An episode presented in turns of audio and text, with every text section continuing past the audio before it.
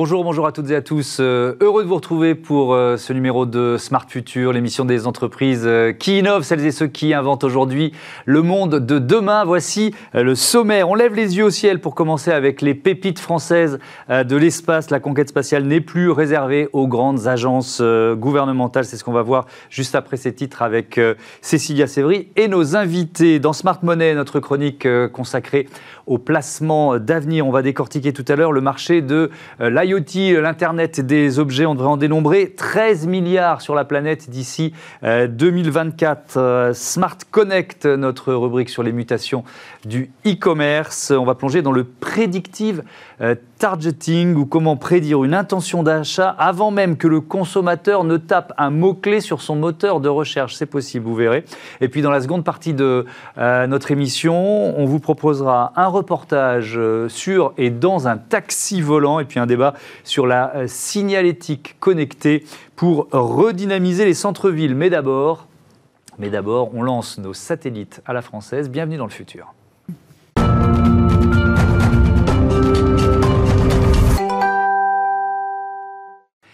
Le New Space, le New Space, c'est l'émergence dans le secteur spatial d'acteurs privés, un nouveau modèle qui laisse la place à davantage d'innovation et aussi à de nouveaux acteurs français comme nos invités. Stanislas Maximin, bonjour. Bonjour. Vous êtes le président de Venture Orbital euh, System. Avec nous également en visioconférence euh, Philippe Gauthier qui est président de Emeria. Bonjour Philippe Gauthier, est-ce que vous m'entendez bien?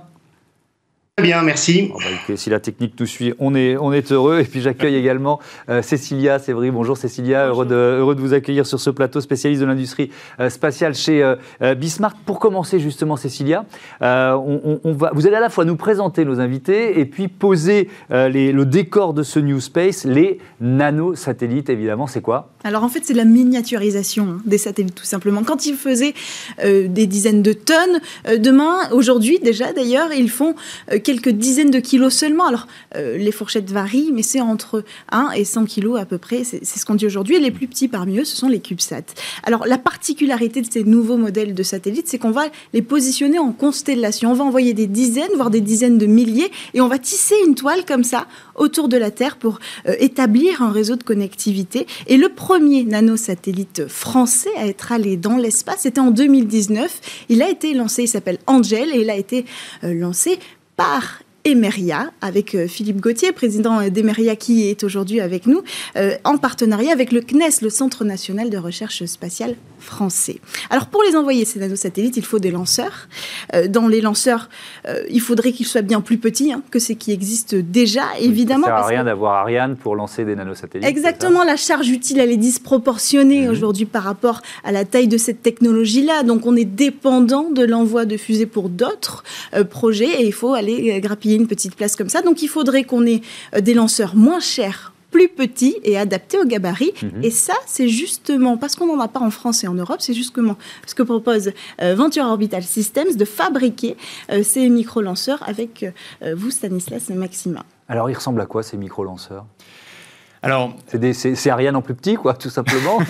bon, d'accord, ça doit être un peu plus compliqué. Non, mais globalement, un lanceur, on on réinvente pas la poudre hein, depuis, depuis les années 60. Globalement, on va, on va mettre deux réservoirs l'un sur l'autre, mhm. un carburant, un comburant, on les combine dans ce qu'on appelle un moteur fusée, ça crée une flamme et ça pousse.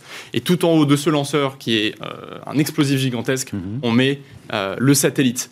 Et après, la taille du lanceur va bien évidemment déterminer la taille du satellite que vous pouvez envoyer et où est-ce que vous pouvez l'envoyer. Euh, pour donner un exemple, une Ariane 5, aujourd'hui fleuron de l'industrie spatiale française, qui peut envoyer 20 tonnes en orbite basse, mhm. ça fait 55 mètres de haut. je alors je suis pas euh, sûr et certain, mais ça doit faire environ 3 mètres de diamètre, mhm. l'étage principal avec des boosters gigantesques.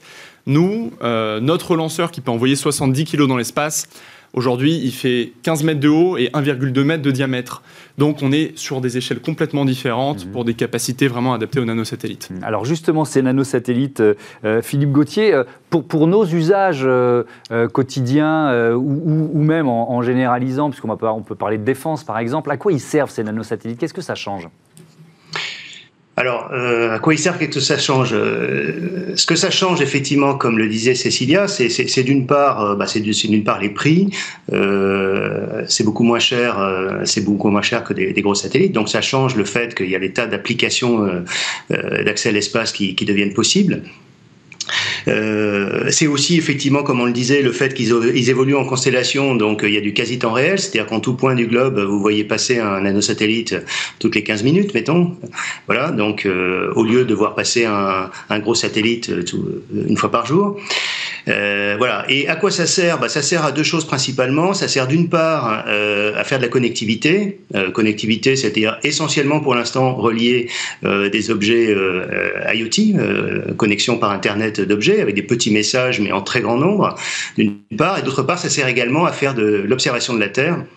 ça, on peut embarquer effectivement des caméras de très haute résolution ou d'autres instruments de type radar euh, qui, euh, qui, vont, qui vont aussi observer la Terre et qui vont permettre euh, de générer de la donnée, de la donnée élaborée qui va déboucher sur l'état de service pour des verticales de marché, l'agriculture, l'énergie, l'urbanisme, etc. Est-ce qu'on peut dire, Philippe Gauthier, que cette émergence du New Space, elle a bouleversé l'écosystème spatial français aujourd'hui? Bah, bouleversée, euh, oui, enfin, elle enfin, elle, le transforme, un bouleversement, je sais pas, mais en tous les cas, ce qui est, complètement flagrant, c'est que le, nombre de nouveaux acteurs euh, explose. Hein, ça a été quand même euh, depuis, on va dire, les années 60, le, nombre d'acteurs traditionnels était assez, assez stable, hein, assez institutionnel, voilà. Donc euh, il y a, euh, si vous voulez, en Europe, euh, il y a peut-être, c'est difficile à, lister, mais il y a peut-être, allez, entre 300 et 500 startups qui qui peuvent, de façon tout à fait correcte, être classées dans le dans le domaine du new space. Donc c'est vraiment un, nombre considérable hein, dans tous les domaines d'ailleurs, dans les domaines que ce soit effectivement des matériels, des lanceurs, des satellites, des équipements, etc. Dans les domaines aussi de, de, la data, dans, dans un domaine aval.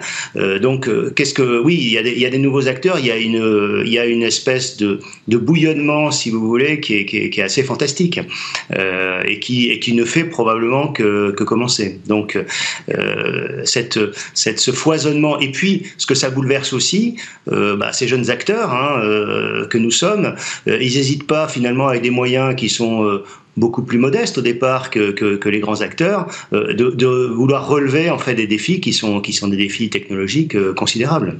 Euh, Stanislas, Maximin, justement, si on fait le match un peu Europe, France-Europe, États-Unis, on est plutôt en retard par rapport aux États-Unis? On est où? Sur ce New Space. Hein. oui, oui, je pense que ça serait quand même assez malhonnête de dire qu'on n'est pas en retard. oui, je pense qu'on est quelques années quand même derrière sur certaines applications. Attention, hein, c'est quand même une industrie extrêmement vaste. Le New Space également.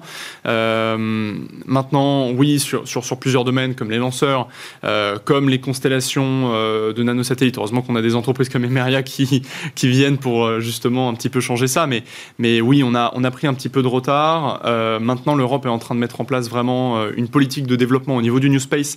La France également pour venir justement euh, bah, accompagner euh, euh, justement cette, alors pas révolution, mais du coup cette croissance, exactement du New Space, qui, j'en suis persuadé, va, va venir également bah, pouvoir diversifier notre industrie déjà.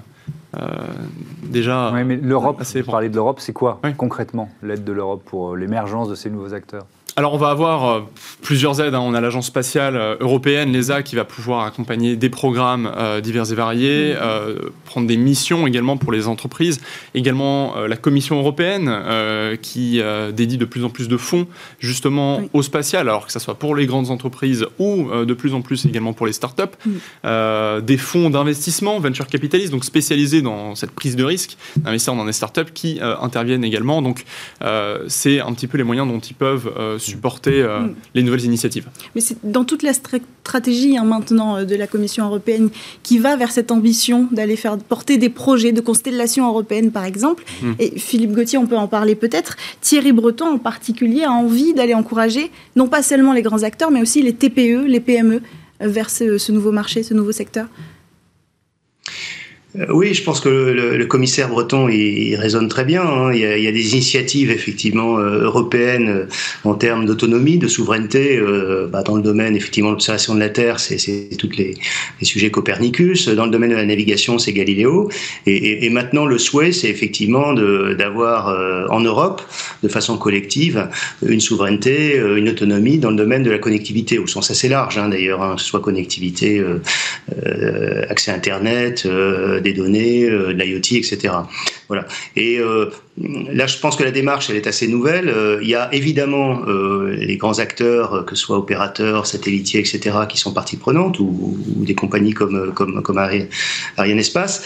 Mais il y a, un souhait, il y a un souhait effectivement d'associer tout l'écosystème des, petites entreprises, des, des startups, pour bousculer, enfin, je dirais challenger un peu plus effectivement les, les, concepts, l'innovation, et pour avoir une vraie intégration, une vraie participation euh, cette. Euh, c'est parce qu'il n'y en aura pas, pas qu'une, ces constellations à venir dans le domaine de la connectivité euh, et de la souveraineté.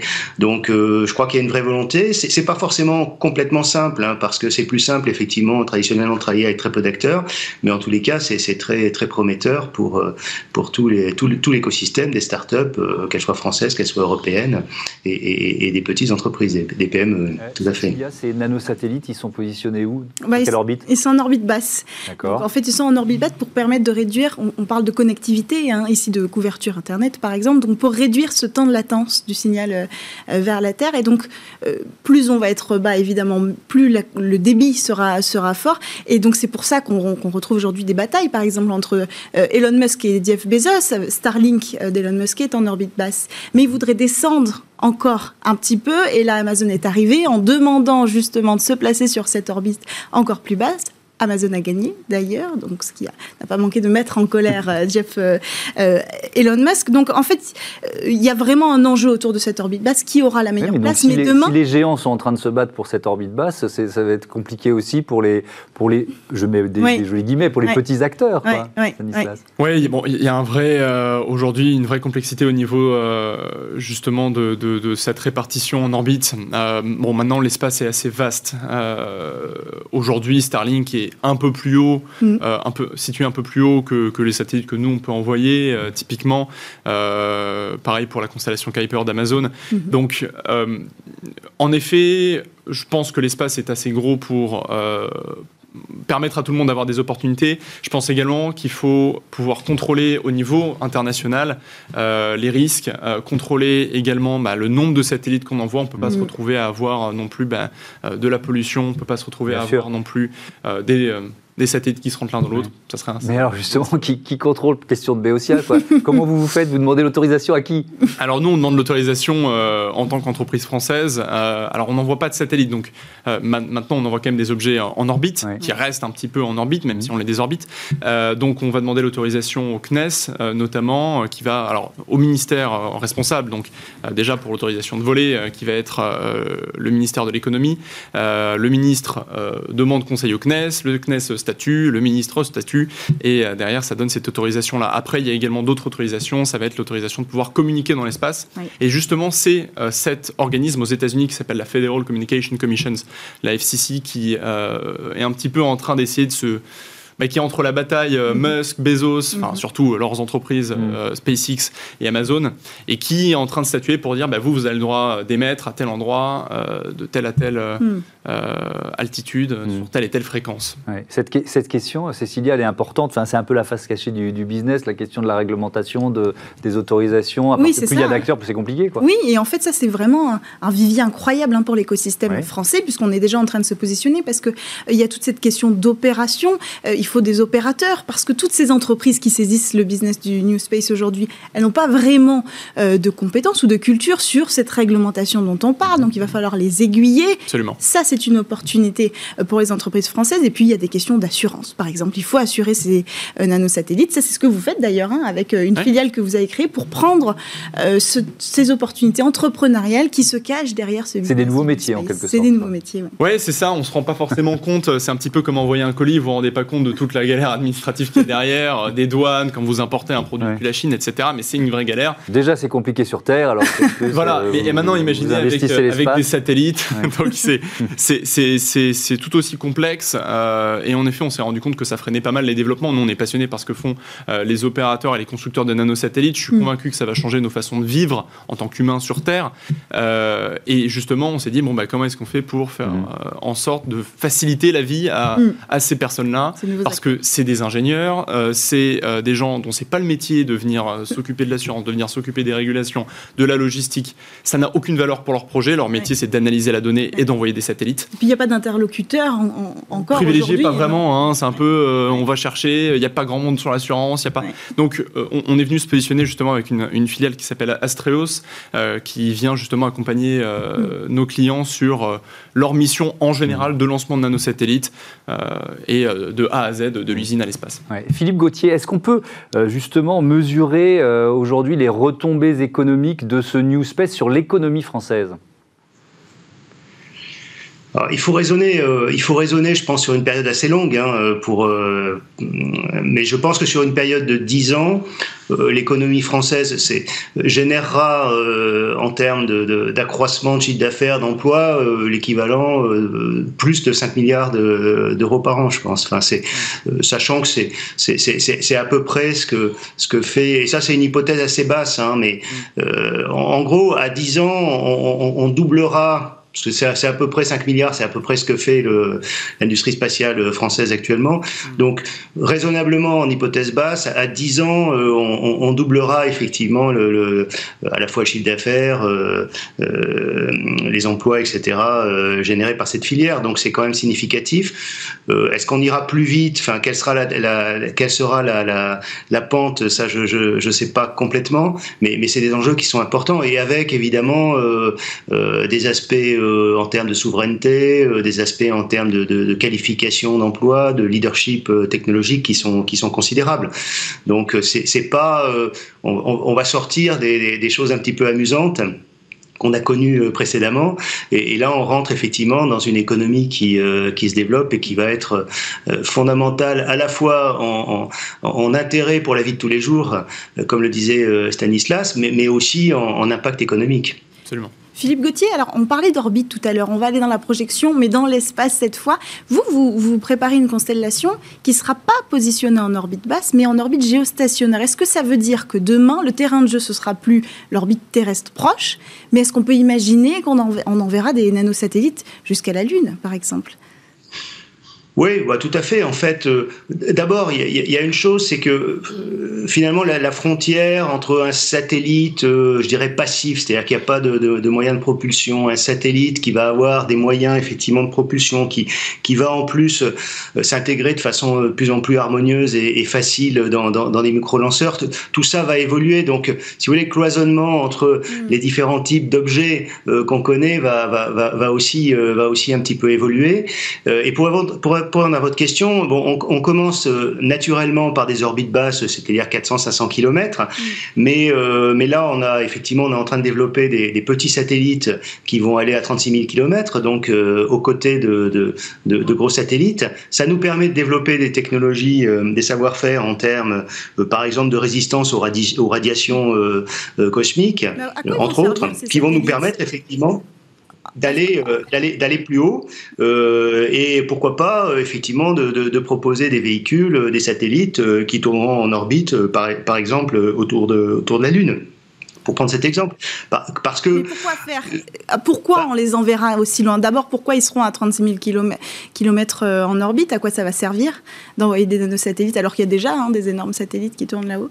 Oui, alors ce sera des satellites qui seront euh, qui seront des, des, compagnons, si vous voulez, des gros satellites. Euh, par exemple, euh, bah, par exemple pour les surveiller, les protéger, puisque vous n'êtes pas sans savoir que l'espace devient aussi un lieu dans lequel il y a qui est plus nécessairement complètement pacifique. Donc il y aura ces sujets-là. Il y a d'autres applications qui sont en train d'émerger, par exemple pour occuper, sauvegarder des fréquences pour les opérateurs télécoms.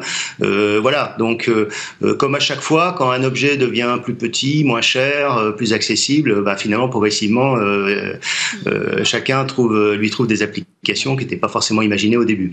Même si, effectivement, les, premiers usages ont, démarré, comme on l'a dit, sur des orbites qui sont des orbites basses. Il y aura des satellites, gardiens de satellites, si j'ai bien compris. On va, on va terminer sur, sur les questions de souveraineté, parce qu'il il y, a des pays, Stanislas, qui, qui vont pouvoir débarquer dans le spatial alors que, que cet univers, si j'ose dire, leur était fermé jusqu'à présent, ce business leur était fermé, et cette souveraineté Absolument, c'est quelque chose d'assez incroyable qu'on voit dans le monde entier, en Asie euh, beaucoup, euh, mm. on voit également en Europe, hein, mm. euh, des pays de l'Est, par exemple la Pologne, la Finlande, qui n'étaient pas des experts dans le spatial, mm-hmm. qui, qui, avaient toujours voilà, une petite expérience, et qui on voit émerger des startups, on voit émerger des programmes nationaux qui sont ambitieux, qui vendent, qui créent de nouvelles technologies, qui sont compétitifs. Mm-hmm. Donc c'est aussi ça. Mais pour vous, c'est des partenaires aussi potentiels? Bah, c'est certains de ces pays Oui, absolument. Typiquement, nous, on a, on a euh, un partenariat avec euh, une entreprise justement polonaise qui fabrique des, des, nanosatellites euh, via justement Astreos. Mais, mais oui, c'est des partenaires potentiels parce que ça apporte de nouveaux acteurs, de mm. nouveaux types de technologies que nous, on peut envoyer dans l'espace ensuite. Et des nouvelles bases de lancement Potentiellement des nouvelles bases de lancement également. Euh, on a une petite différence par rapport également à Ariane 5 que j'ai pas mentionné, mais c'est on va pas viser à tirer euh, en orbite équatoriale, c'est-à-dire bah, le long de l'équateur. Mhm. Euh, on va vouloir tirer vers le nord. ça améliore le taux de revisite d'un même point pour les nanosatellites qu'on envoie. et donc, bon, bah, quand on veut tirer depuis le nord, on a la chance d'avoir des pays dans le nord de l'Europe qui sont très efficaces et qui sont bien positionnés et qui surtout proposent des bases de lancement. Merci beaucoup. Merci à, tous les trois. C'était euh, passionnant. On passe à, Smart Money. Ben, le, thème d'aujourd'hui est clairement lié puisqu'on parle des objets euh, connectés, de, l'Internet des objets. Et sans les satellites, notamment les nanosatellites, ben, c'est compliqué. Retrouvez Smart Money au cœur de Smart Future avec eToro, leader mondial des plateformes de trading social.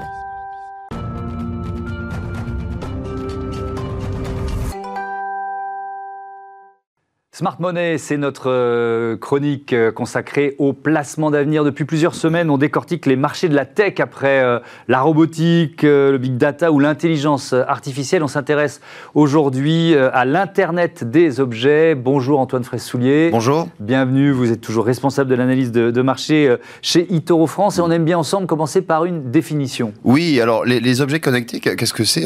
C'est tous les objets qui sont connectés à Internet, qui partagent des informations avec des, des, terminaux électriques, euh, électroniques pardon, comme euh, les ordinateurs, les tablettes euh, ou les smartphones, pour, enfin, dans le but d'améliorer ben, notre, notre mode de vie notre, et également d'améliorer la productivité des entreprises. et ils sont très présents évidemment d'ores et déjà dans notre vie quotidienne. Alors lorsqu'on parle de d'IoT, d'internet des objets, il y a, il y a deux secteurs d'activité. Oui, oui, il y, a, il y, a, deux grands secteurs qui se démarquent. Tout d'abord, tout ce qui est lié à l'habitation, les fameux smart homes. Mhm. c'est vrai que les logements deviennent de plus en plus connectés. On a tout un type d'objets euh, comme euh, les euh, thermostats, les ampoules, les, les volets ou même les réfrigérateurs qui, qui, sont connectés aujourd'hui.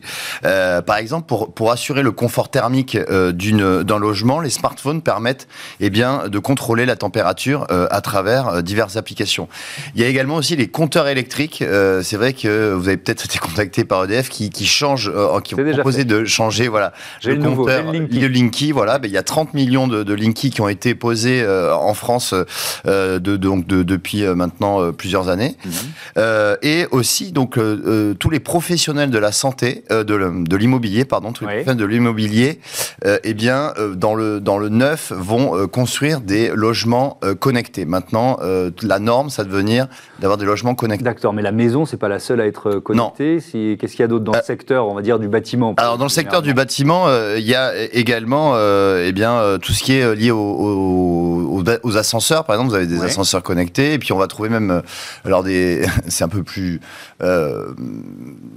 étonnant, peut-être. Étonnant, voilà, étonnant, sans les potagers connectés. C'est vrai que voilà, il y a des, des, des, systèmes qui sont installés dans des potagers qui vont contrôler ensuite la lumière, le système de ventilation, etc. D'accord. Donc il y a le smart home et puis il y a l'industrie aussi. Et il y a l'industrie. Voilà, c'est le deuxième volet. Alors, euh, c'est vrai que l'industrie, euh, les, euh, dans les ateliers et les chantiers, eh bien, les outils et les équipements sont désormais mis en réseau et interconnectés. À travers des, capteurs et d'autres dispositifs, les, machines vont collecter une quantité énorme de, données, de data, et qui vont ensuite permettre l'analyse et l'exploitation. voilà, ça va donner de, qui, sont vraiment d'énormes enjeux pour les entreprises. Mmh. qui sont les acteurs du marché? Alors, les acteurs du marché, c'est vrai qu'il y a une vraie nébuleuse d'acteurs économiques. On va trouver tout d'abord eh bien les fabricants, euh, bien sûr, d'objets connectés. Il y a aussi les fabricants de composants euh, électroniques euh, de ces objets. Alors là, les, c'est vraiment toutes les sociétés de semi-conducteurs. Mhm. en France, on a ST Microelectronics, qui est vraiment un des leaders. Et puis aux États-Unis, on va trouver AMD ou, Nvidia. Il y a également les, les fabricants d'interfaces de logiciels entre ces objets. Alors là, les leaders, c'est les Américains avec Intel et HP. Ensuite, il y a aussi toutes les plateformes hein, qui stockent et analysent ces données. Euh, alors, euh, c'est vraiment les, deux leaders, ce sont eh ben, Microsoft avec sa plateforme Azure et euh, Amazon avec AWS, Amazon Web Services. Et les géants de la techno. Et voilà aussi. Les géants de la techno, eux, ont des solutions intégrées.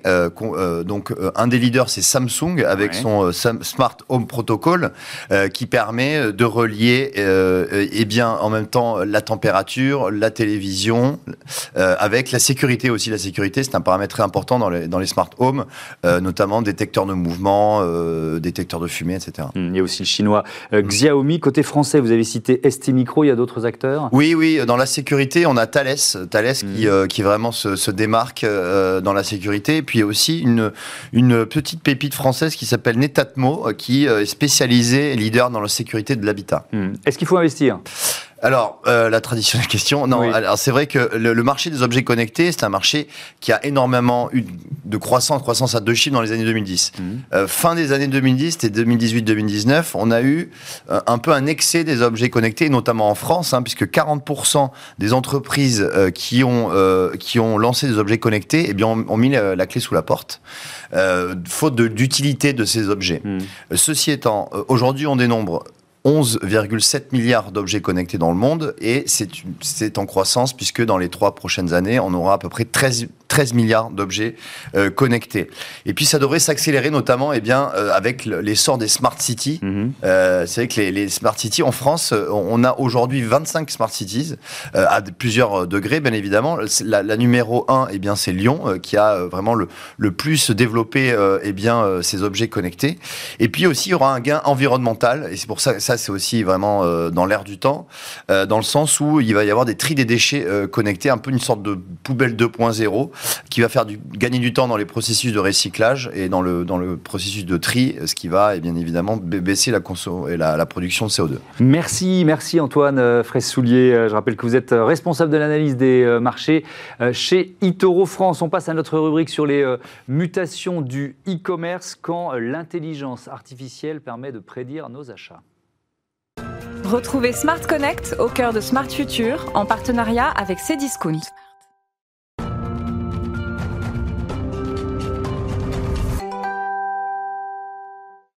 Smart Connect. Euh, et aujourd'hui, on parle de l'entreprise Antvoice avec son euh, président euh, Alban Pelletier qui est avec nous en visioconférence. Bonjour.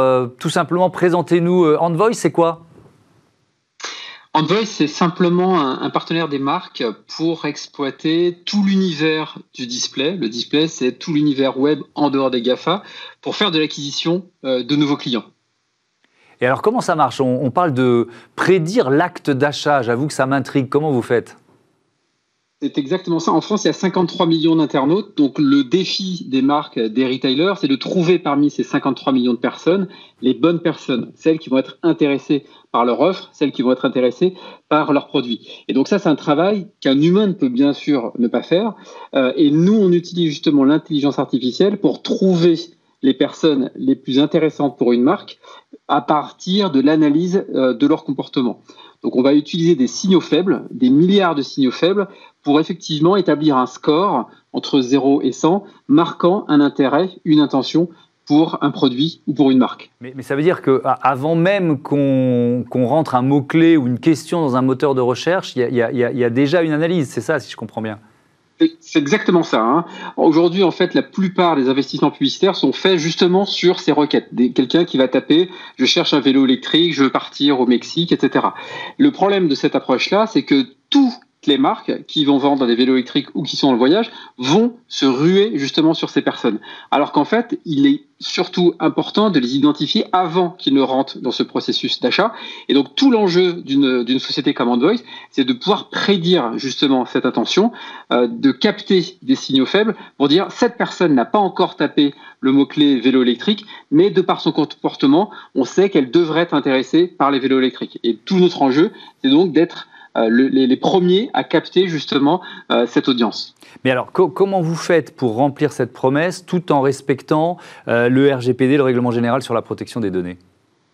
Voilà, ça c'est un point clé. Hein. En ce moment, vous voyez énormément d'annonces. Encore une annonce en fait de Google euh, hier. Le point clé de tout cette ce ciblage publicitaire, c'est de respecter effectivement euh, les consommateurs. Donc nous, on a une approche qui est très stricte, qui est très responsable, euh, assez différente justement des Gafa. L'idée est de ne traiter que les personnes qui ont donné leur consentement. Aujourd'hui, vous voyez sur les sites médias, sur les sites marchands, vous avez ce qu'on appelle des cookie bars, des consent bars, donc des petites barres qui vous permettent de donner ou non votre Dès qu'on a un accord, on peut euh, exploiter cette donnée de manière complètement anonyme, sans aucune information euh, personnelle, sans aucune information sensible. Et si la personne ne nous donne pas euh, son consentement, on la laisse tranquille et il n'y a pas d'analyse en fait de son comportement.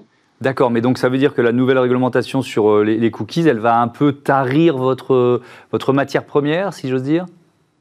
Alors oui, non, parce qu'en en fait aujourd'hui, il y avait une crainte justement avec euh, le passage euh, début mai euh, de la réglementation CNIL. On assiste en fait à deux choses. Soit il y a une approche qui est vraiment responsable de la part des médias, de la part des annonceurs, et on voit des taux de consentement qui sont très bons. Soit effectivement on a des, acteurs en fait qui ont toujours un petit peu abusé euh, de ce type de, choses. Et là, on voit un effondrement justement des consentements. Mais lorsqu'on propose une expérience de qualité et qu'on respecte le choix des internautes, euh, voilà, on a perdu 10 points, 20 points sur les, sur les consentements. Donc effectivement, clairement, ça a un impact, mais il n'y a pas eu un bouleversement. Et ce qui veut dire qu'effectivement, aujourd'hui, on doit être encore plus responsable, on doit encore plus respecter euh, les internautes. Et effectivement, c'est des mesures qui, de toute façon, vont dans le, bon sens. Après, ce qu'il faut éviter, c'est le retour en arrière. C'est-à-dire que lorsqu'on propose une publicité euh, à la fois responsable et en même temps intéressante pour l'internaute, bien sûr que l'internaute préfère une publicité qui va euh, l'intéresser plutôt qu'on lui parle de couche, alors qu'en fait, c'est un cinquantenaire. donc effectivement, il faut trouver le juste milieu entre le service, apporté par la publicité et bien entendu le respect euh, de la vie privée. Euh, à quel point, pour conclure, ça, ça permet à vos clients d'accroître la performance de, de, leur publicité, de leur euh, budget de marketing digital? Oui, le, point clé, c'est exactement ça. Hein. C'est euh, non seulement, encore une fois, d'offrir euh, une approche euh, responsable de leur, de leur publicité, mais en même temps d'impacter, bien évidemment, leur activité, surtout dans des contextes comme celui que l'on connaît, où les, les, retours sur investissement sont plus que jamais importants. Aujourd'hui, on travaille pour des marques, que ce soit dans le retail ou dans le, le service, qui ont fait le pari, justement, d'Envoice et de la recommandation prédictive de l'IA de prédiction. Et aujourd'hui, en fait, ça permet d'avoir 30, 40, 50 50% de plus en recrutement, euh, de personnes recrutées en plus, euh, versus une approche classique. Donc c'est à la fois plus responsable, plus intéressante euh, pour les consommateurs, et en même temps c'est un avantage substantiel pour les marques qui l'utilisent, parce qu'effectivement, ils vont avoir plus de nouveaux clients pour les mêmes budgets. Merci beaucoup, merci euh, Alban Pétier. À, bientôt sur euh, Bismart. Voilà, on marque une courte pause avec euh, des réclames de 2021 et puis on se retrouve dans le futur. signalétique connecté et taxi volant au programme.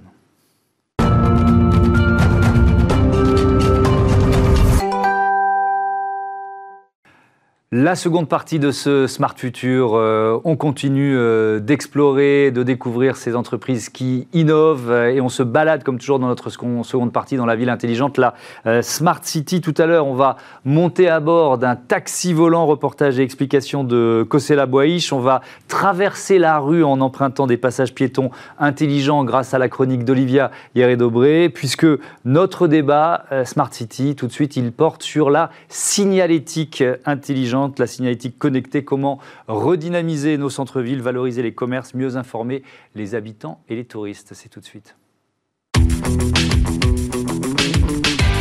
Réinventons la mobilité de demain dans Smart City avec SEAT. La signalétique connectée, c'est ce que je vous propose de découvrir tout de suite euh, avec euh, mes invités. Marine Chevalreau, bonjour. Bonjour. Bienvenue, vous êtes euh, consultante senior chez Open Cities, cabinet de conseil et d'analyse stratégique spécialisé en politique publique. Et puis avec nous en visioconférence, Frédéric Bonin, qui est fondateur et dirigeant d'Axon Environnement, bureau d'études en signalétique et design urbain. Bonjour, est-ce que vous m'entendez bien? Bonjour et je vous entends très bien. Eh ben c'est parfait, on peut démarrer. Alors, à, l'un et à l'autre, euh, vous le savez peut-être, mais dans cette émission, j'aime bien, on aime bien se projeter euh, dans le futur et notamment en 2040. Voilà, on a choisi une vingtaine d'années. Je me promène en ville. Qu'est-ce qui me surprend euh, quand je regarde les, panneaux, quand je regarde cette signalétique? Pour ma part, moi je pense qu'en 2040, et même avant d'ailleurs, c'est en, train de s'accélérer. De tout sera connecté. Et c'est ce qu'on voit déjà dans les collectivités avec lesquelles on travaille. Au-delà de parler de panneaux euh, et de signalétique intelligente, pour qu'il y ait ces signalétiques intelligentes, il faut que derrière, euh, les, les, collectivités remontent toutes ces données territoriales. Donc effectivement, là, il y a le développement de la 5G, mais, euh, mais bien sûr, en 2040, ça ira beaucoup plus loin. Mhm. Il y a aussi l'avènement de, des voitures autonomes et de tout ce qui va être mobilité connectée.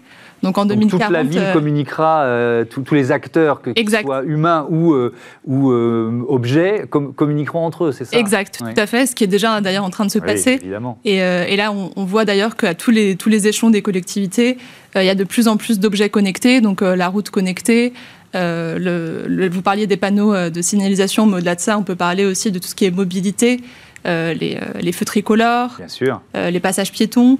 Euh, il y a aussi euh, tout ce qui est le backup de ce qu'on voit pas finalement dans les villes, mais finalement le mobilier urbain, euh, l'espace public, tout ça. On peut imaginer qu'il y aura quand même beaucoup plus d'objets connectés autour de nous. Vous avez parlé des centres-villes. Là, il y a de plus en plus de centres-villes qui justement redynamisent, en fait, ont cette stratégie de redynamisation en justement en insérant de plus en plus d'objets connectés au service des habitants. Mhm pas euh, seulement euh, pour les collectivités. Frédéric Bonin, euh, est-ce qu'il y a des, objets voilà, qu'on que, qu'on côtoie aujourd'hui qui vont radicalement changer ou alors au contraire de nouveaux objets qui vont intégrer nos espaces urbains? Alors en fin de compte, je crois que la, question principale n'est pas forcément celle de l'objet, mais souvent ce qui, ce qui se cache derrière. Et, euh, donc les objets vont, euh, je veux dire, du mobilier urbain restera du mobilier urbain, mais ce qui est intéressant, c'est euh, toute la, question du, service apporté aux usagers et, euh, justement souvent toute la technologie qui va être un petit peu cachée derrière. Moi, je vois pas 2040 comme étant un environnement qui va être complètement bouleversé visuellement, mais en termes d'usage, oui, carrément. Donc c'est plutôt à ce niveau-là que je pense que les choses vont se vont complètement se muter. Mais, mais, mais quand même, Frédéric Bonin, euh, ça existe déjà hein, d'ailleurs, mais euh, des, des, panneaux, on, voit les flèches qui orientent vers telle ou telle rue, tel ou tel musée, etc. Euh, ça existe déjà, ils sont interactifs, ils seront, ils seront forcément interactifs, c'est ça. L'objectif, c'est de donner plus d'informations et, peut-être de les, de les cibler en fonction des heures, en fonction des publics c'est exactement ça. En fin de compte, c'est pas le plus d'informations. C'est euh, au, final toutes ces technologies euh, souvent sont très très orientées sur des sur des questions d'usage. Et par exemple, on a nous réalisé un, un, projet euh, pilote pour la ville de Chambéry où l'idée justement c'est qu'en fonction d'un certain nombre de, scénarios qui sont posés, en fonction du jour de la semaine, de la temporalité peut-être aussi euh, peut-être du, euh, du temps, du climat, euh, de la température qu'il fait. Le type d'information va être diffusé sur des scénarios complètement différents. Et, donc c'est là où ça devient assez intéressant, c'est c'est justement que en, en, connectant avec des réseaux de capteurs, avec de la data qui est disponible par les collectivités, on va pouvoir justement ciseler des scénarios. Donc là, on voit par exemple le projet qu'on a, qu'on a mis en place euh, dans la ville de Chambéry. On va complètement ciseler des, scénarios d'usage pour euh, complètement ouvrir, euh, ouvrir ce, qu'on voit, Frédéric, pardon de vous interrompre, ce qu'on voit là à l'image, il y a quoi Des totems, table d'orientation, c'est quoi exactement? Alors là, par exemple, en fin de compte, sur cette image, enfin, ce qu'on voit là, donc c'est effectivement plutôt des éléments de signalétique. Là, donc là, ce qu'on voit actuellement, c'est ce qu'il y a en place à Chambéry. Donc, euh, l'idée autour de ça, c'était effectivement de, pouvoir euh, spécialiser l'information en fonction de, différents scénarios, c'est-à-dire que le samedi matin, il y a à tel endroit euh, un marché, donc ça, ça a un intérêt de le, signaler, mais peut-être pas un autre moment. Là, ce qu'on voit, c'est un projet qu'on a mis en place pour la, ville de Paris, avec donc c'est des, points d'information connectés complètement autonomes. Hein. On voit il y a des, des, des panneaux photovoltaïques. L'idée, c'est de, de, venir amener une, une information très spécialisée, très localisée. Donc là, on est en face du, du Panthéon. Il y en a une douzaine réparties dans la ville. Donc c'est venir spécialiser l'information Mm. Autour de la, en tout cas, quand on parle de la signalétique, on pourrait parler effectivement euh, des équipements et des, des, services urbains, mais autour de la signalétique, c'est important, c'est au final quelle est l'information qu'on diffuse, et on peut avoir de l'information autour, effectivement, sur des visées touristiques, de mobilité, etc. Donc c'est tous ces scénarios-là qui, euh, qui, euh, qui sont de, de, traités de plus en plus finement aujourd'hui. Oui, on peut, on peut euh, diffuser des infos qui sont effectivement évolutives, le nombre de places de, de, vélos euh, alloués, le nombre de, places de parking évidemment, à quelle heure le prochain train part, enfin on peut imaginer tout ça. Marine Chevalreau, les, les, les, communautés locales, les collectivités locales, voilà le mot que je cherchais, qui sont vos clients, qu'est-ce qu'ils vous demandent aujourd'hui? En fait, aujourd'hui, ce qu'on voit, c'est surtout, euh, nous, on a, alors nous, peut-être juste pour préciser deux, mm. trois euh, choses sur Open Cities, nous, contrairement à, Action, par exemple, nous, on ne vend pas de solutions, on est vraiment sur la partie conseil et stratégie. Et en fait, ce qu'on voit aujourd'hui, ce qu'on ce qu'on voit dans les collectivités, c'est qu'il y a ce processus un peu de marche arrière, et vous posiez la question de la ville dans 2040, c'est-à-dire qu'aujourd'hui, euh, finalement, on va revenir à des choses beaucoup plus simples. Donc la signalétique intelligente, qui, qui sont des processus très complexes hein, derrière en termes mmh. de technologie. Mais, euh, mais on voit qu'il y a beaucoup de villes qui, par exemple, ont lancé des multiples applications. Et, euh, et, finalement qui font un peu marche arrière parce que c'est pas forcément des applications que les personnes, enfin que les habitants vont télécharger. Euh, et finalement, euh, entre guillemets, un bon vieux panneau euh, dynamique qui indique directement en ville, euh, voilà ce qui peut se faire, où on peut aller, et, enfin, etc. Mmh. Tout ce que vous venez de citer est beaucoup plus utilisé. Donc euh, nous, c'est ça qu'on voit au niveau des collectivités. Ça veut dire qu'est-ce qu'on abandonne? Qu'est-ce que ces collectivités abandonnent en fait Qui Exactement. finalement un peu superflu Exactement. Bah, typiquement sur la mobilité, mmh. euh, il y, a, beaucoup de collectivités qui ont lancé justement euh, ce qu'on appelle des applications de calculateurs itinéraires mmh. ou justement pour mieux trouver une place de parking, etc. Et finalement, elles font un peu marche arrière aujourd'hui parce qu'elles se rendent compte que euh, si les, euh, pour faire simple, hein, mais si les personnes, euh, les usages, il y a des habitudes d'usage qui sont très fortes, notamment avec Google Maps ou avec d'autres applications comme Waze, et finalement, même nous, en tant qu'habitants, quand on passe dans une collectivité qu'on ne connaît pas, on va pas forcément penser à télécharger l'application de, la, collectivité. Mmh. Et donc nous, chez nos clients, c'est ce qu'on voit, c'est-à-dire qu'ils se dirigent beaucoup plus vers de la signalétique intelligente. Vous avez des panneaux qui vous indiquent, voilà, tel, des panneaux qui sont inclusifs finalement, parce que c'est pour, pour tout le monde, hein, pour touristes comme comme habitant, on n'a pas besoin de télécharger quoi que ce soit. Donc euh, je pense effectivement qu'il va y avoir une simplification des services, c'est-à-dire euh, les services vont beaucoup plus à portée de main finalement. Euh, que, que, tout sur smartphone ou, via des applications. Alors, on, parle signalétique, mais c'est effectivement, beaucoup, vous l'avez dit, hein, beaucoup d'objets voilà, de notre quotidien. Frédéric Bonin, par exemple, les, les feux tricolores, comment on peut les rendre plus intelligents? Bah, je pense que c'est toujours un petit peu de la, de la même façon, c'est-à-dire que euh, de réussir à, à, comprendre les scénarios d'usage et donc peut-être juste pour reprendre, euh, donc euh, Axon, Axon Environnement est également un bureau d'études et donc on, accompagne des collectivités, on monte des, projets un petit peu sur mesure, on n'est pas du tout fabricant, c'était juste une petite précision. Mais par exemple, sur la, question de la circulation, qu'elle soit automobile ou piétonne, l'idée c'est vraiment en fin de compte je crois qu'aujourd'hui, euh, euh, de plus en plus, on fait des, euh, des, études de terrain de plus en plus fines. On travaille effectivement sur des scénarios multiples et peut-être plus complexes. Et c'est autour de, ça qu'on va, qu'on va pouvoir bâtir. Donc un feu tricolore restera globalement un feu tricolore. Par contre, le scénario qui est derrière, qui va l'animer et qui va permettre en tout cas de fluidifier un trafic ou de, de, de, jouer un scénario A ou B en fonction d'un certain nombre de, peut-être de, facteurs extérieurs. Je crois que c'est vraiment là-dessus qu'on donc pour l'usager, au final, euh, quelque part, euh, c'est complètement invisible. Euh, lui, il va avoir en fin de compte un, une, un, service de meilleure qualité, une meilleure expérience de, de, sa venue dans, dans, une ville, par exemple, mais ça sera quasi invisible pour lui. Mais ça suppose quand même d'installer pas mal de capteurs, Frédéric Bonin. Ils seront, ils seront où ces capteurs, même si on ne les verra pas alors, bah, ces capteurs, en fin de compte, euh, bah, justement, c'est vraiment la, question euh, euh, de l'installation sur des équipements urbains. Nous, nous, on travaille beaucoup sur la question du, phygital, donc c'est vraiment l'alliance de d'éléments physiques et puis des technologies, parce que parce qu'effectivement, on, aura un, un, abribus sera toujours un abribus, un banc, une corbeille, un feu tricolore, donc on aura toujours effectivement ces objets-là, sauf que ces objets-là, en fin de compte, vont pouvoir être support à des capteurs parce qu'ils sont euh, aujourd'hui, ils vont être, ils sont déjà de toute façon reliés à l'énergie, mais également à, des réseaux. Je pense que le, développement du, réseau 5G va effectivement permettre de mailler encore euh, plus efficacement euh, tous ces tous ces aimants-là. Donc ces capteurs, au final, vous ne les verrez pas. Marine Chevalreau, ça vous fait réagir? Oui, oui, non, effectivement, je pensais plutôt, euh, mais je ne sais pas si ça va être une de vos questions donc, à voir. Mais effectivement, je, je, pensais plutôt euh, aux enjeux, euh, et je suis tout à fait d'accord, hein, je rejoins tout à fait ce qui vient d'être dit sur le fait que le développement de la 5G et, du coup va permettre, hein, et même le développement de l'open data, de manière plus générale, va permettre justement tous ces nouveaux services dans la ville. après, les collectivités en sont pas encore toutes là. c'est vrai que là, on a, on a parlé plutôt de collectivités qui sont quand même d'une certaine taille.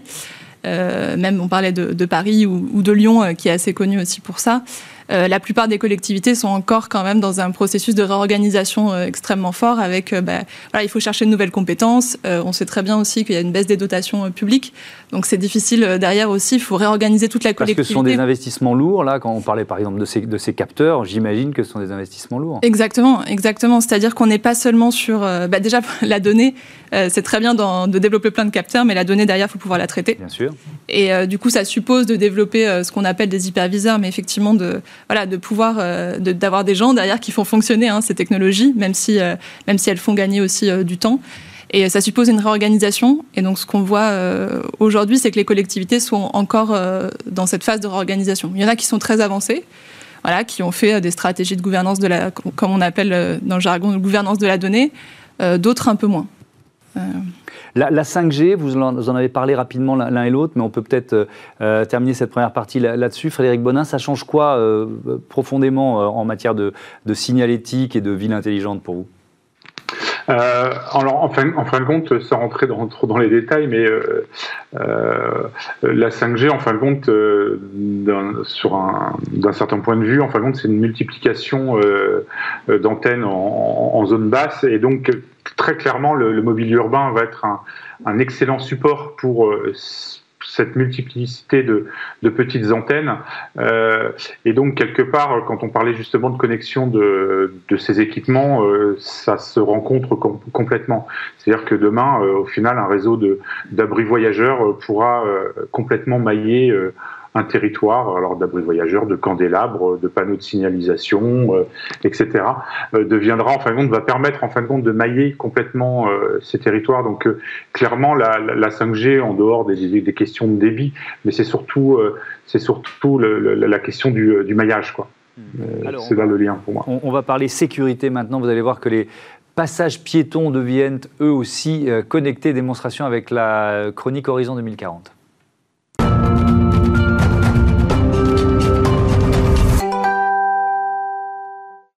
Horizon 2040 avec euh, Olivia Yaré-Dobré. Bonjour Olivia. Bonjour Bienvenue, vous nous parlez aujourd'hui euh, de ce passage piéton intelligent imaginé pour euh, réduire évidemment les, accidents de la route, rétablir un peu de paix sur la voie publique Oui Thomas, quand on est conducteur, il nous arrive parfois, vous savez, de rouspéter contre ces piétons qui traversent sans faire attention, les yeux rivés sur leur téléphone. Eh bien avec ce passage clouté interactif, les usagers ont la garantie d'avoir une meilleure visibilité. Comment ça marche? Les traditionnelles bandes blanches sont remplacées par des lumières LED qui ne s'allument qu'au moment où les passants peuvent traverser sans danger. Elles sont connectées à des caméras placées tout autour qui suivent les déplacements sur la route. Les images sont analysées grâce à du machine learning qui permet de distinguer les voitures des cyclistes et des piétons, détecter s'il s'agit d'un enfant ou d'une personne âgée, s'il marche vite ou lentement, s'il s'arrête ou même s'il regarde son téléphone. Tout ça pour mieux prévenir ces mouvements. En effet, le marquage qui s'affiche au sol varie en conséquence. Et ce n'est pas pour rien que ce passage piéton s'appelle Starling Crossing, qui veut dire traversée adaptative. Il s'adapte à toutes les situations. Quand plusieurs piétons traversent en même temps, par exemple un groupe d'élèves, eh bien, il s'agrandit automatiquement. Et alors, comment euh, ce système assure la sécurité des usagers? Alors, par exemple, si une personne est distraite, elle regarde son téléphone portable et elle s'approche trop près de la route et qu'une voiture est à proximité, une lumière rouge s'allume autour de la personne, à la fois pour la prévenir et pour la rendre plus visible aux yeux du conducteur. Un autre exemple, si un enfant traverse de manière inattendue, une grande zone tampon est créée autour de lui. Enfin, dans les situations particulièrement euh, dangereuses, lorsqu'un piéton euh, traverse la rue en courant, mais se trouve dans l'angle mort d'un conducteur, eh bien, le Starling Crossing s'adapte en temps réel pour attirer son attention directement sur l'emplacement et la trajectoire du piéton caché. Qui est à l'origine de ce projet et comment l'idée est venue? Alors c'est un cabinet d'architecture et une compagnie d'assurance en Angleterre. Selon eux, les passages, piétons qu'on connaît ne sont plus adaptés à la façon dont nous utilisons nos rues au XXIe siècle. Et ce projet veut donc changer la façon dont nous traverserons dans le futur, se projeter vers une rue intelligente qui pourrait prendre soin de nous et nous protéger. Alors je crois qu'un prototype a été euh, récemment testé euh, euh, en Angleterre. On en est où du développement? Alors les premiers déploiements devaient se faire en 2020, mais ils ont été retardés par la pandémie. Pas de date officielle, donc pour le moment, c'est en tout cas une innovation, on peut le dire, qui pourrait s'avérer bien utile pour, les, pour le jour où les véhicules autonomes eh bien, envahiront nos rues. Effectivement, les véhicules autonomes et la, et la sécurité, Marine Chevalreau, euh, ça sont, sont, des enjeux majeurs de, euh, des, des, villes connectées, des villes intelligentes d'aujourd'hui et, et, du futur. Euh, comment vous réfléchissez à ces, à, ces données, notamment la donnée centrale de la sécurité? Mmh. Oui, effectivement, ben, on parlait euh, de. Il y a eu un programme notamment de la Banque des Territoires qui a été lancé, qui s'appelle Action Cœur de Ville. Mhm. donc, euh, on parle. Là, on parlait des grandes villes, mais euh, si on revient un peu sur les villes moyennes, c'est plus de 220 villes moyennes en France. Et nous, on travaille justement avec quelques-unes de ces villes.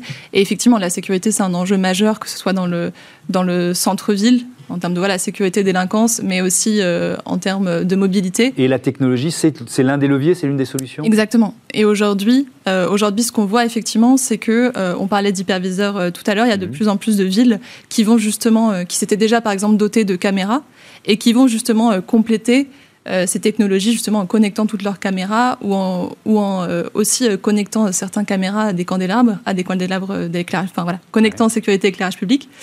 Euh, et l'idée, voilà, c'est, euh, on a vraiment passé un cran euh, là-dessus pour faire entre guillemets une sécurité qui soit plus intelligente, c'est-à-dire parce qu'une caméra c'est quand même un investissement conséquent. Il y a certaines villes qui ont des centaines de caméras, et là l'idée c'est de pouvoir aussi activer les caméras, effectivement, en fonction du jour ou de la nuit et en fonction aussi des rues dans lesquelles on se situe. Donc là, c'est voilà, les villes travaillent beaucoup là-dessus pour essayer un peu de, cibler leurs investissements plus qu'avant et de rentabiliser aussi les investissements qu'elles ont déjà. Mmh.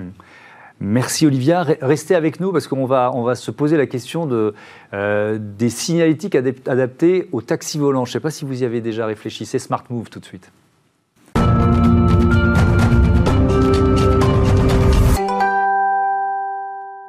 Smart Move lève les yeux au ciel dans nos euh, villes intelligentes. Faudra-t-il bientôt prévoir une signalétique aérienne? On peut l'imaginer quand on voit ces euh, taxis volants que Paris espère déployer pour les JO de 2024.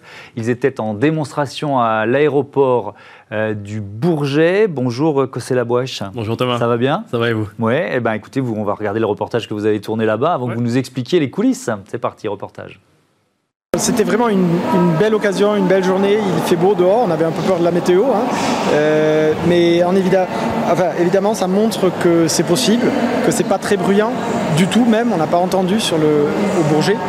Et ça démontre aussi qu'on est bien loin, bien avancé sur tout ce qui est développement technologique et qu'on veut vraiment euh, lancer les premières routes, les premières connexions avant les JO euh, en région parisienne.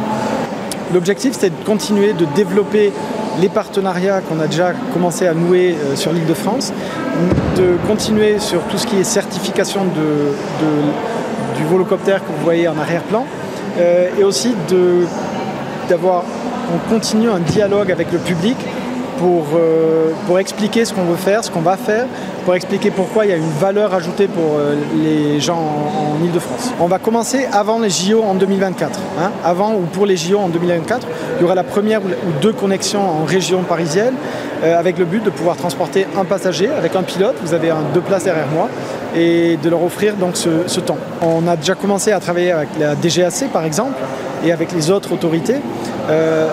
Le, un des buts, bien évidemment, dans les années qui suivent, c'est d'avoir une certification pour l'aéronef, hein, le, Volocity. Ça, c'est un track.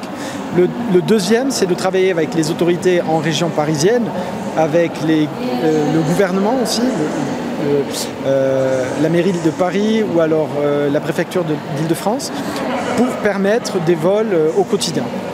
Et en termes d'infrastructure, une ville aussi dense que Paris, Comment ça va se passer à ce niveau-là Alors, on ne va pas se poser dans Paris même euh, intramuros dès le début. Ça, bien évidemment, c'est un, peu, euh, un challenge.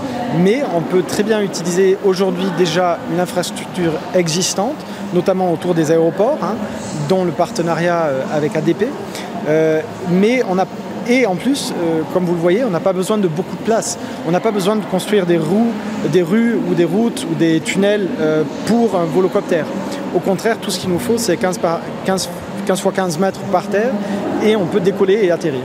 Donc ça, c'est un appareil qui pas, euh, n'a pas d'émission en vol. C'est un entièrement électrique avec 9 batteries.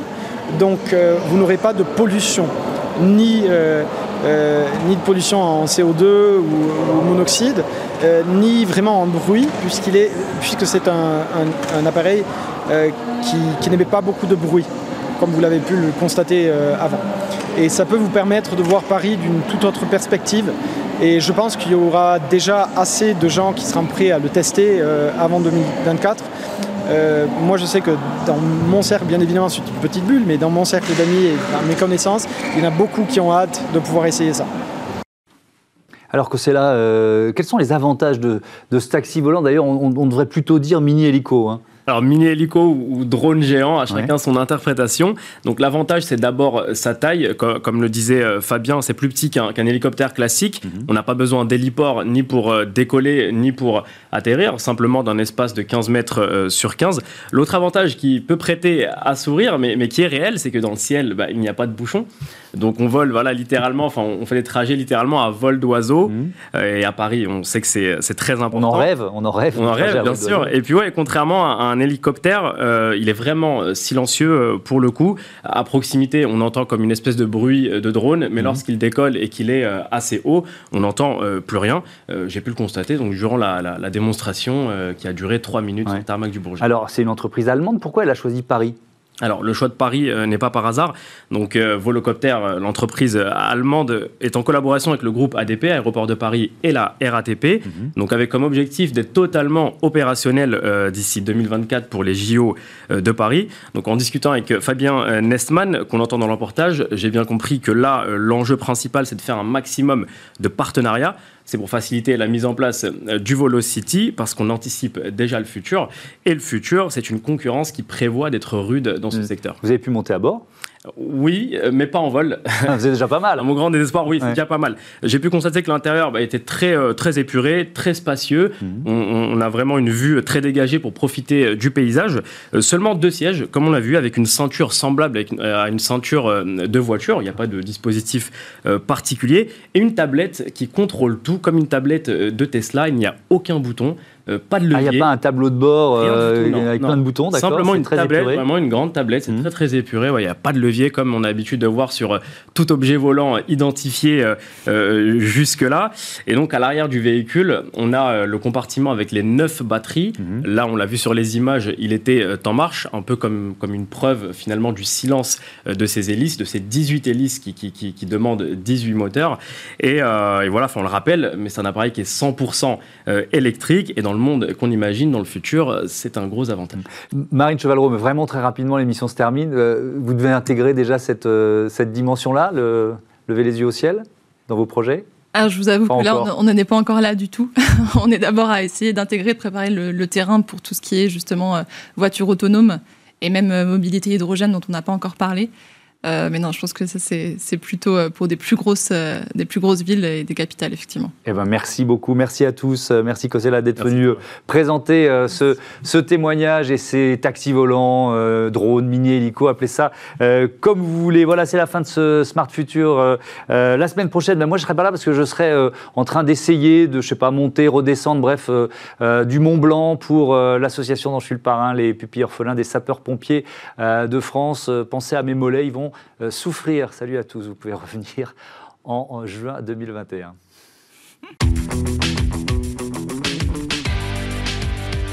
Ce programme vous a été présenté par SEAT.